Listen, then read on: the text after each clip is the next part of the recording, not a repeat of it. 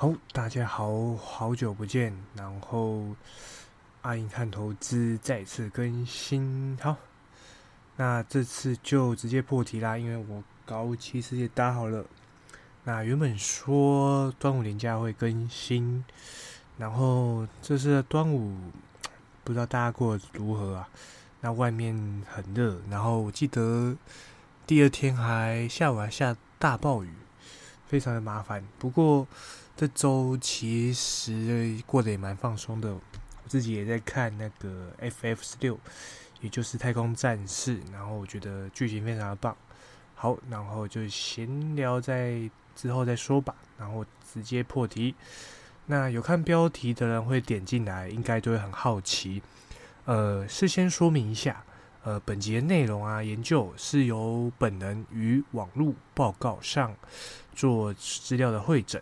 那详细的资料呢，正确度并非业内人士的精准掌握，所以说如果有错的地方，可能不是那么精准，然后可能再敬请见谅。我想表达的事情就是，反正没有一定的正确答案嘛。那很多的消息，哎，除非是已发生确切的产品事实，那投资这方面呢？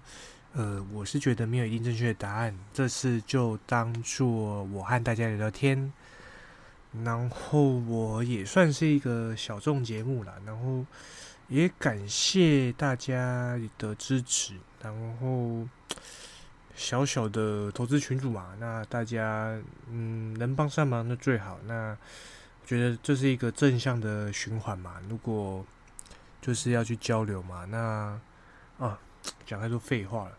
好吧，直接说，这边就不构成投资建议，然后不过我想听完之后，投资标的的选择就是要看个人的想法了。好，那我们直接开始。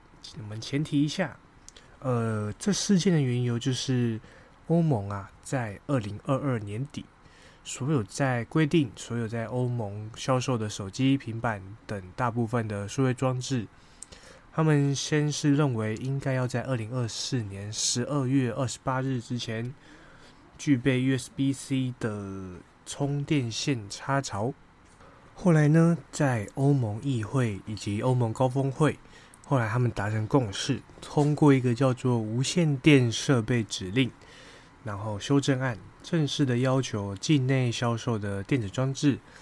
要在二零二四年加入 USB-C 的规格充电，然后涵盖是手机、平板电脑、笔电，然后数位相机等游戏机众多的产品。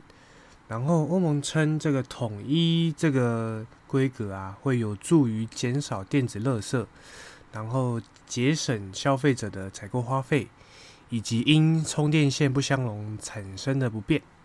那最大的冲击者莫非就是 Apple 嘛？大家也知道嘛，因为 Apple 之前都是与众不同吧。那跟安卓其实有一些呃，有一部分的人就互看不顺眼嘛，就是还会拿一些这个来做一些文章嘛。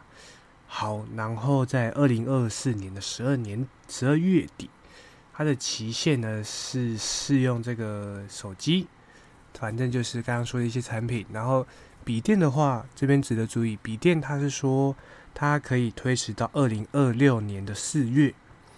至于提供无线充电的数位产品，则不在这个规范里面。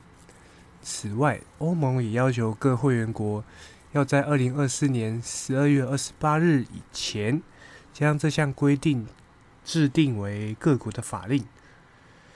那欧盟最新的要求将直接冲击独家使用苹果的这个充电部的规格嘛？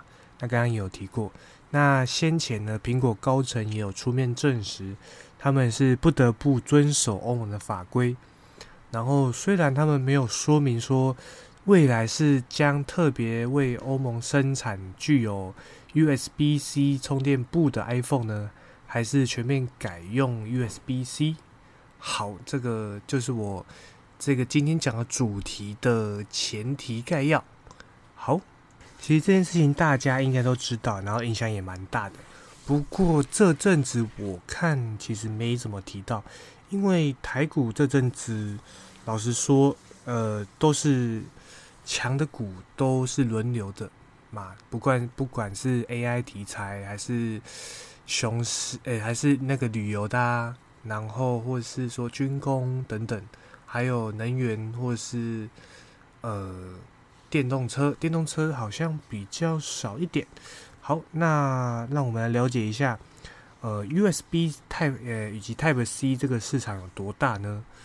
根据市场研究机构 Market Research Future 二零二零年九月的报告，他们说，二零一八年的全球 USB 装置市场的规模是一百九十亿美元，然后换算新台币大概是五千五百亿左右。然后，并以每年十三点九 percent 的速度成长。等到二零二五年的时候呢，这个全球市场规模将达到四百六十亿美元，呃，相合台币大概是一点三兆。呃，另一家的研究机构则指出，如果光看 USB 三点零的市场呢？从二零二零年到二零二五年，每年是大概以二十 percent 的速度来成长。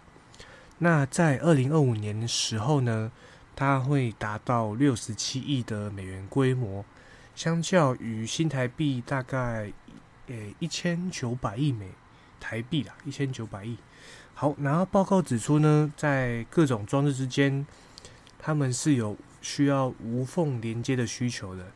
它是一个很主要的成长动力，呃，因为你想想，因为光是现在我们随手拍的影片呐，啊，容量其实都很大啊，如果再长一点，它可能都要到一 GB 或是以以上嘛。那因为现在的电子产品呢，都会要求轻薄又短又小，然后无法在容量更多的传输界面，然后最终能留在接装置上呢？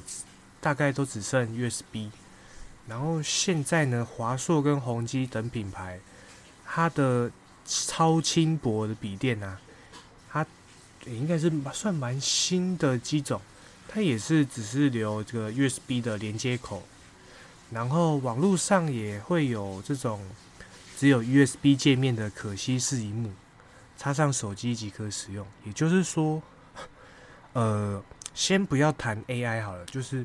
我们如果要追求速度，呃，网络的话是四 G 到五 G，那我们传输的速度是不是也会追求越来越快呢？这是一个很好值得思考的一个话题吗？也许。好，那大家如果听到这边觉得，哎，好像听起来很厉害，那有没有台厂是哪几家是相关的呢？那想必有研究或是看得多的投资人应该知道，不过我这边就提一下，呃，上从提供设计晶片的细制材，其实也跟这部分是有关系的。例如，呃，IP 就是关于资源嘛，创意。然后，其实安格也是，不过安格大家应该比较不熟，还有一趴，那我们后面再来介绍。然后到设计晶片的，就是有翔硕、普瑞、微风电子，然后创维跟裕创，呃，联发科其实也有。然后因为设计手机的快充装置啊和车用的装置，它也是 USB 的协会成员。那 USB 四点零出现后呢，线材会变得更加非。更加多元呐，因为同样是 USB 四的线，有的只能传资料啊，有的是传资料加影像显示，那有的就是三种功能都有，要达到高速传输，又要传得很远，还要买有附加晶片的主动式线材。然后这个部分呢，有人说以后 USB 线材可能都会按功能来卖。那能用十 G 啊、二十 G、四十 G 的速度传输，它那个价格其实都不一样。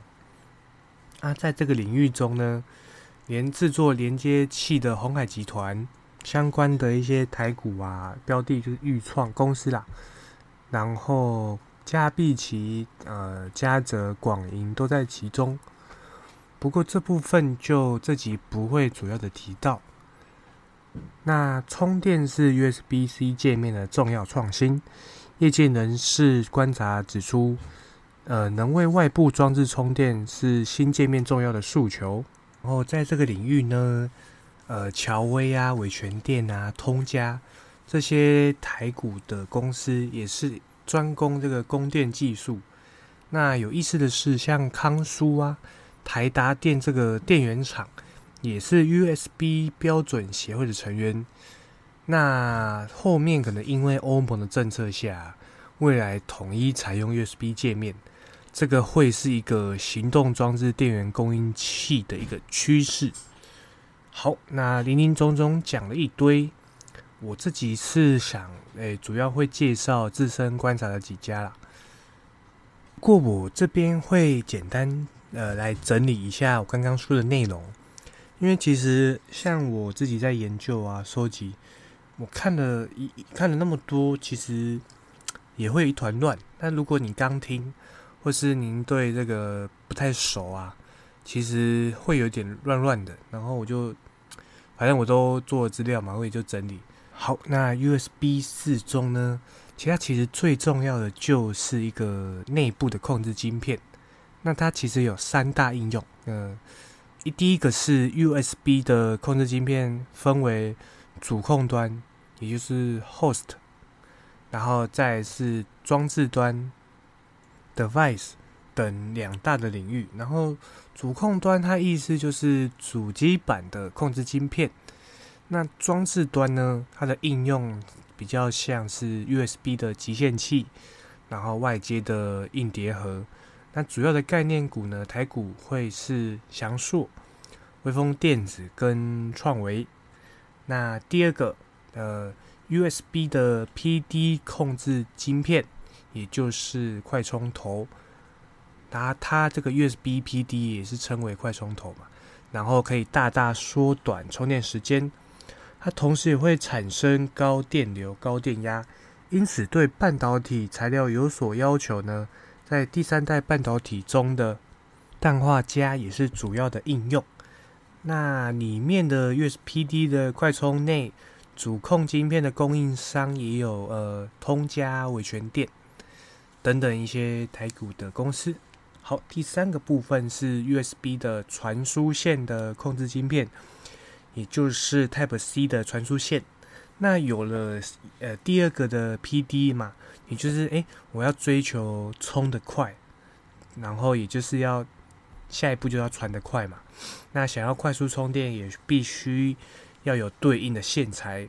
呃，千万不要小看那个 Type C 小小一条。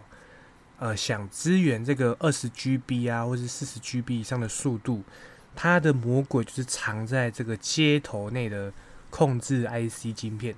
那电流超过三 A 时，必须要搭配一个叫 eMaker 的晶片啊，呃，有一些比较熟的应该知道，eMaker 这个符合规格的概念，就是有预创这家公司。然后我看研究资料也有说，微风电它有符合这一项，就提供给大家。那既然都提到了 Type C 概念，那大家应该也知道，我们不可错过这个翔硕的龙头股。那最近也是就是在六月六月十六号，翔硕开了股东会。那总经理林哲伟表示呢，随着 USB 四的量产，相关的产品呢，它比它的贡献会比预期还要快。翔硕看好今年会优于去年，并且对明年的营运有信心。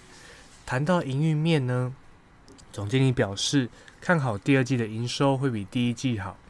呃，至于第三季，必须要观察大客户的市占率表现。然后他说，目前有看到基本面、基本盘的需求还在，加上 USB 四的量产入列呢，会受惠于市场的需求推动。那相关的产品贡献度会一路有机会到明年呐。那祥叔目前在这个。USB 四 device 已经在第二季起的认那个认证，接下来这个 host 端，也就是主控端会继续进行。然后他们也是希望他们公司在下半年可以完成认证，然后明年继续诶开始量产。那他们期望在高速传输的领域，他们会持续的丢入资源，然后维持技术上领先。然后预计呢，USB 四新品的贡献会在明年反映在财报上。好。那有趣的事来的，那我其实有抓之前的股价来做一个算是验证吗？反正股价总是会走在前面嘛，对不对？好，那有趣哦，就是在二零二二年啊，大概四月，祥硕这一档呃来到了算是新高吗？就是也就是非常。市场热度比较高、资金比较多的一个价位，在一千九百附近。那二零二二年十月，呃，大家应该也记得，在这阵子，呃，其实过得每一家也不太好，其实大家都表现不太好。但是呢，祥硕在二零二零年十月呢，股价是来到了五百四十六，呃，相比二零二二年的一千九百。这个其实也是快差了四倍啊，三倍多啊。那最近呢，它也股价也是来到了一二零零附近。那想必非常夸张啊。那如果你你之前有握有祥硕这档，在一千九，然后结果您在这个恐慌的时候五百，那我们可以反过来想，那最坏的时机。可能是因为恐慌面嘛，那我们可以再次的验证，呃，恐慌可能就是机会。那呃，通常都是要过恐慌，回头看，觉得说，哎，当时我怎么没有买？然后人性可能就是这样。那我们投资就是也是借由过去来验证一下。呃，废话扯太多了。那。那这代表什么呢？就是股价最近其实也是破千以上嘛。那也其实其实我认为啦，我自己的看法其实也符合这个祥硕的总经理看法。然后市场也也有这个资金在里面蹲，在热度不高、呃市场没有新闻很常提的时候，我认为啦，如果呃在对于这个领域啊或者有兴趣的，可以研究一下。好，第二个研究的是创维。那讲到 Type C，呃，大家应该也不会遗漏到创维，因为创维也曾经啊，它在二零二二的四月，股价也是来到了三百附近。那呃，刚刚说祥硕嘛，祥硕在二零二二年的四月是一千九百，那创维大概在三百，也就是一个。还相热度相当高的一个股价价位，然后在二零二二年祥硕这一档九月的时候，祥硕的股价来到一百附近，然后近期大概落在一百一十四，相对于祥硕的五四六到一二一五附近呢，是有一段距离的。那创维其实它的不管是资金量。还有营收其实没有详述拉回幅度这么大，然后我有去尝试去找创维的股东会相关资料，呃，蛮可惜的，我目前手边资源是没有的。好，然后我就是提一下，在创维就是他们的 Type C 的 Hub 的控制 IC 啊，它是在市场名列全球前几大的供应商。然后它是有苹果跟非屏订单，之前是说，呃，之前有苹果就会提到这一档，但是这个是新闻说的。好，法人指出，在 Type C 二点一的标准颁布后，创维已经开始抢攻相关的市场，最快是今年呃下半年开始出量放量出货了，然后。推升这个控制 IC 的出货动能，然后创维也表示会持续的冲刺高速传输的晶片，不论是 USB-C 呀，或是什么高速传输界面，都已经开发完成了。啊，其中呢，它应用在 USB 三点二呃这个界面的产品，跟在去年已经放量生产，也就是二零二二。那目前创维正在积极的进攻这个晶晶片的 PC 市场啊。他指出说，在五 G 啊市场正在正在快速的发展时呢，创维还有针对网通领域开发这个 PCI J4 的界面，它的产品线已经也是进入送样啊。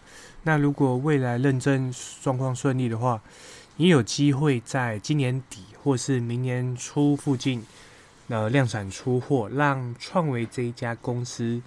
可以吃到五 G 的网通商机，那这一部分其实我没有相关研究，那我对网通的相关知识也不熟，那提供给各位做参考判图判读啦，哦哦判图，然后据了解这个五 G 的 FWA 终端产品呢，它是作为这个五 G 呃。基地讯号台以及使用者的中继界面产品，就好比像是一个微型的伺服器，因此在需要这个界面啊，会用到这个 r a d e r 的晶片，也就是创维他们的一个产品啊，全名叫做 REDR I E R，然后呃，且另外五 G 的基地设备啊，基地台，它好比。呃，它是一个伺服器的规格嘛，同时也会衍生出一些高速传输的一个商机啊，成为 PC 供应链开始抢攻的一个新的题材吧。那其实我有去呃找资料验证一下，呃，确实有找到这一部分的，那我分享给大家。那在今年五月三十号，也就是呃上个月底，那高通有出一个新闻，他们说。呃，手机芯片的大厂高通啊，它即将跨向 PC，也就是在二零二四年会推出 PC 的相关产品。那高通接入了，那这个供应链啊，它那个系统商有包含联阳、微风电子、呃普瑞 KY、呃新唐、呃瑞昱、呃创维电子等。那在高通 PC 的供应链提到了，除了硬体的零组件供应商合作之外呢，他们也会向软体跟呃很多生态系的也会深度的合作嘛。那高通也说，这个他们自家的 CPU 都有在如期的交付，他他们在行动装置也是一个领导者 leader。那最近也要打入这个 PC 啊，所以二零二四年它是一个转类点。那精彩可期啊！那这一部分也是验证到创维这个法人所说的。那我觉得个人是觉得是有参考的价值。好，下一家也就是第三家，微风电子啊，微风电子这个有趣啊，它在二零二一十一月股价是来到了创新高六百附近。反观呢，在二零二二年十月呢，股价却是沦落到一六五，呃，这是一个很大的一个三波啊。那我自己本来呃是有在做这档的，哎，应该说有在投资这档。那回就是在那一阵子有说跟朋友就是聊天开玩笑说，哎，这一档可能在一一五零附近就可能会在布局。那结果呢？它是没有来到这个价位的。那如今呢，走势算是一个反弹，来到了两百附近，二二零附近。那最近呢，微风电子也有一个很令人值得注意的一个消息，不过呢，比较少人知道，那就是呃，微风电子的新品支援两百四十瓦的充电。那它其实也取得了 USBIF 的协会认证。那这一部分呢，有想要详细了解的，可以在网络上搜寻一下，因为这篇其实很业内的，它很多专有名词啦。那我这边讲，其实也我也不是很懂。那大家想要更详细，我会提供连接跟新闻标题在这个这几下面。好，那微风嘛，微风电子，呃，怕有些人不知道，它其实也是算呃雪雪也不是雪姨，就是王雪红集团相关的一个公司。那它是威盛旗下的子公司。那微风它是以高速传输以及 USB 的 Type C 应用产品为主。好，在消费电子市场上，上半年的景气，它新闻表示已经落底了。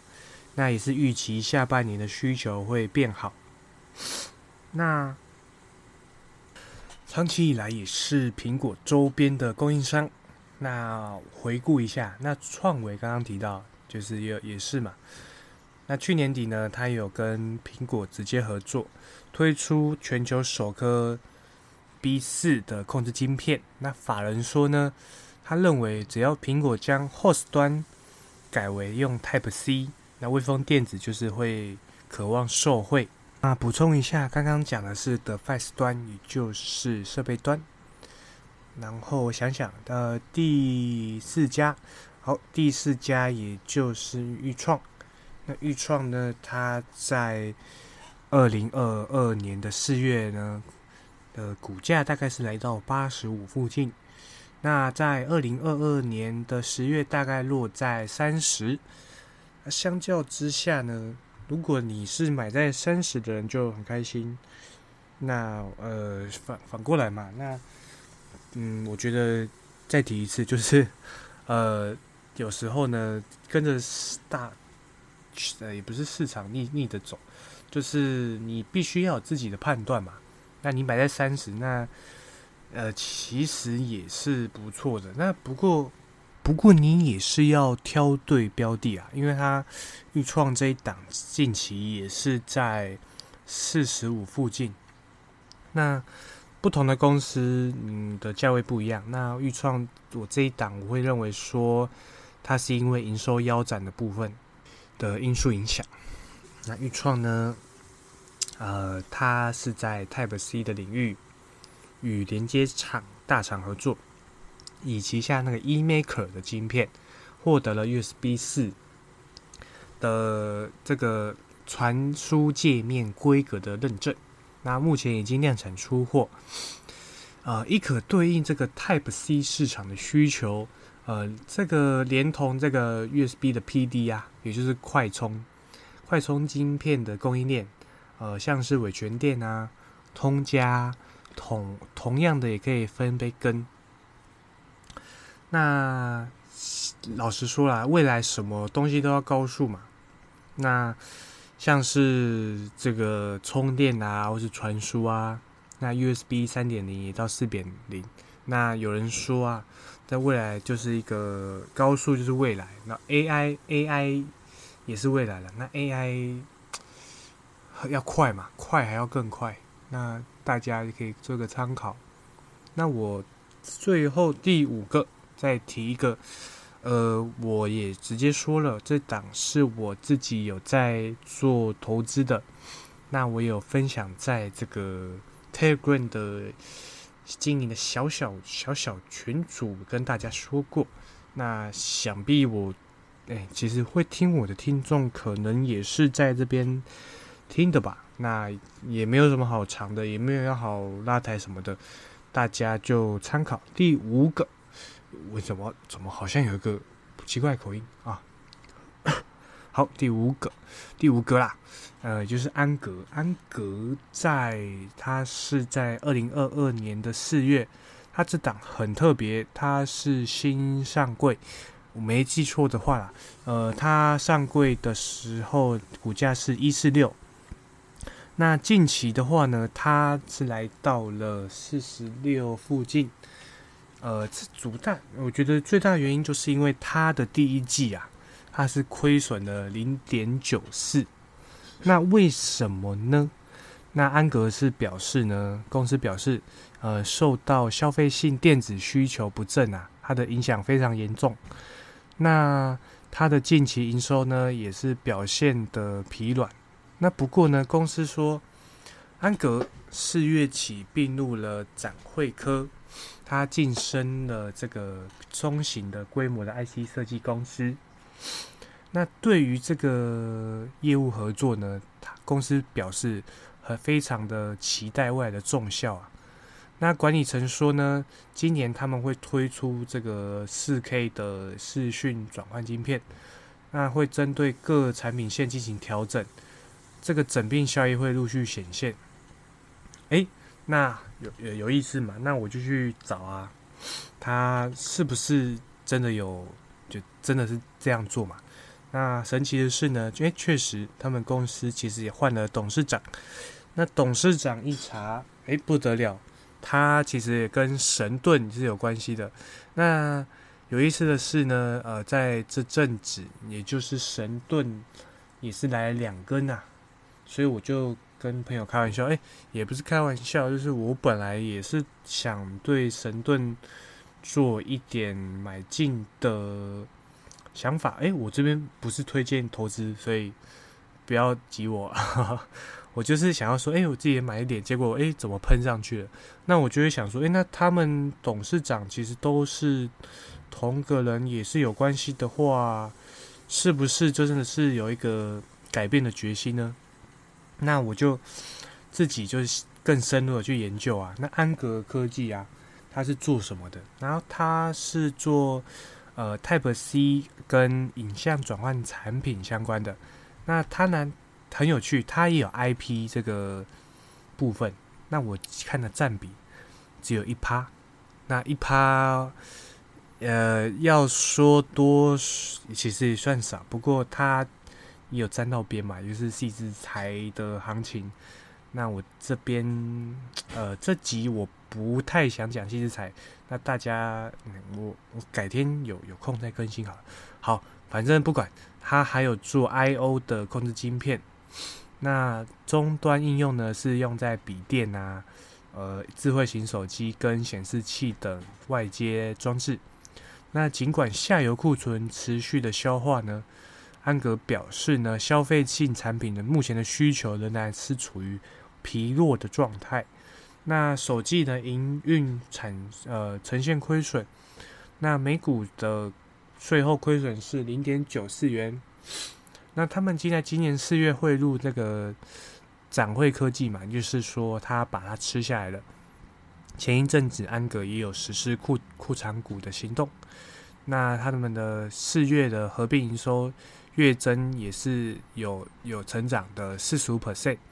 那五月呢也有持续的在做月增二点四 percent。那尽管如此，年减还是来到了三十六。那公司预期呢，第二季的营收会优于上一季的表现。那唯一就是要观察，就是终端需求的变化。那这一段呢，我自己是很认同啦。那其实看那个营收，呃，怎么看？会看的人已经都知道，公司第二季的营收一定会比上一季还要好，好很多。那甚至可能有没有机会来到倍数的成长？不不一定，不过一定是好很多的。那安格他们这家公司算起来应该也算诚实吧，反正我自己能买的也不多，那就提供给大家。那这个我有再去看他们的这个公司的销售策略，那他们是以这个透过通路的代理商方式做销货。那在二零二一年呢，内销占比三趴，在中国的市场占九十七趴。那这个也，这是其实我认为是一个双面刃，因为其实我也不是很喜欢在中国嗯销售占比较大的公司。那可是它同时也是一个很大的市场。那这个解读跟。就是要看各位有自行做解读吧。好，那产品呢？USB C 的转换 IC，公司也有这个 PD 的充电，那其实也占超过四成。嗯，啊，就总而言之，这个五家就给大家做提供。好，那最后呢，我反而再聊一下大家的近况。我自己的话，前一阵子因为工作的转换，加上一些家里因素，呃，可能比较少更新这个 Telegram 的留频道，也不是留言。然后我现在会比较会在我们频道做一些更新整理，然后嗯，比不用花太多时间啦。那也就是帮忙置顶一些讯息，或是看大家讨论嘛。那实际上，嗯，投资的道路其实都很长。那不管你是什么流派，呃，讲的好像什么帮派一样，也不是，就是，呃，其实呢，大家都是为了赚钱嘛。那呃，大家也是听，其实我有一阵子也是。关于什么频道，就是听，听听到后面，呃，筛选掉适合自己的，然后搭配自己的一个方式，你资金使用的啊，或是诶，你是当冲，或是你是长线看好的啊，像这个我会觉得，呃，它既然不在热度，那我丢一点资金进去，那反正如果市场要炒。也不是要炒，也是它营收跟成长都会摆在那边嘛，那一定会有贡献的嘛。那总而言之，我讲那么多，其实我算是有感而发。呃，你也可以说我废话很多，就是反正投资到后面，自己的健康也是蛮重要的。所以说，健康也算是最大的财富。诶，惊叹号！好，好，我二十三岁讲这个好像没有人太信，好像也不是可信度啊，也是因为我前阵子确诊，然后也是觉得那时候虽然我好的蛮快的，不过我在最严重的一两天，真的也是觉得哎超没精神，然后很累啊。那这边节目到尾声，希望大家能在听我久违的更新的时候学到。也不是学，就是能帮助大家投资效益。那这个也算是我做兴趣的啦。那有些人的私下鼓励更鼓励，不是应该不是催我更新吧？私下的鼓励也在这次呃废话的时间呢，也是谢谢你啦。好，祝大家端午连假结束愉快，感谢大家。然后在这尾声呢，祝大家投资顺利，不定期更新，大家拜拜。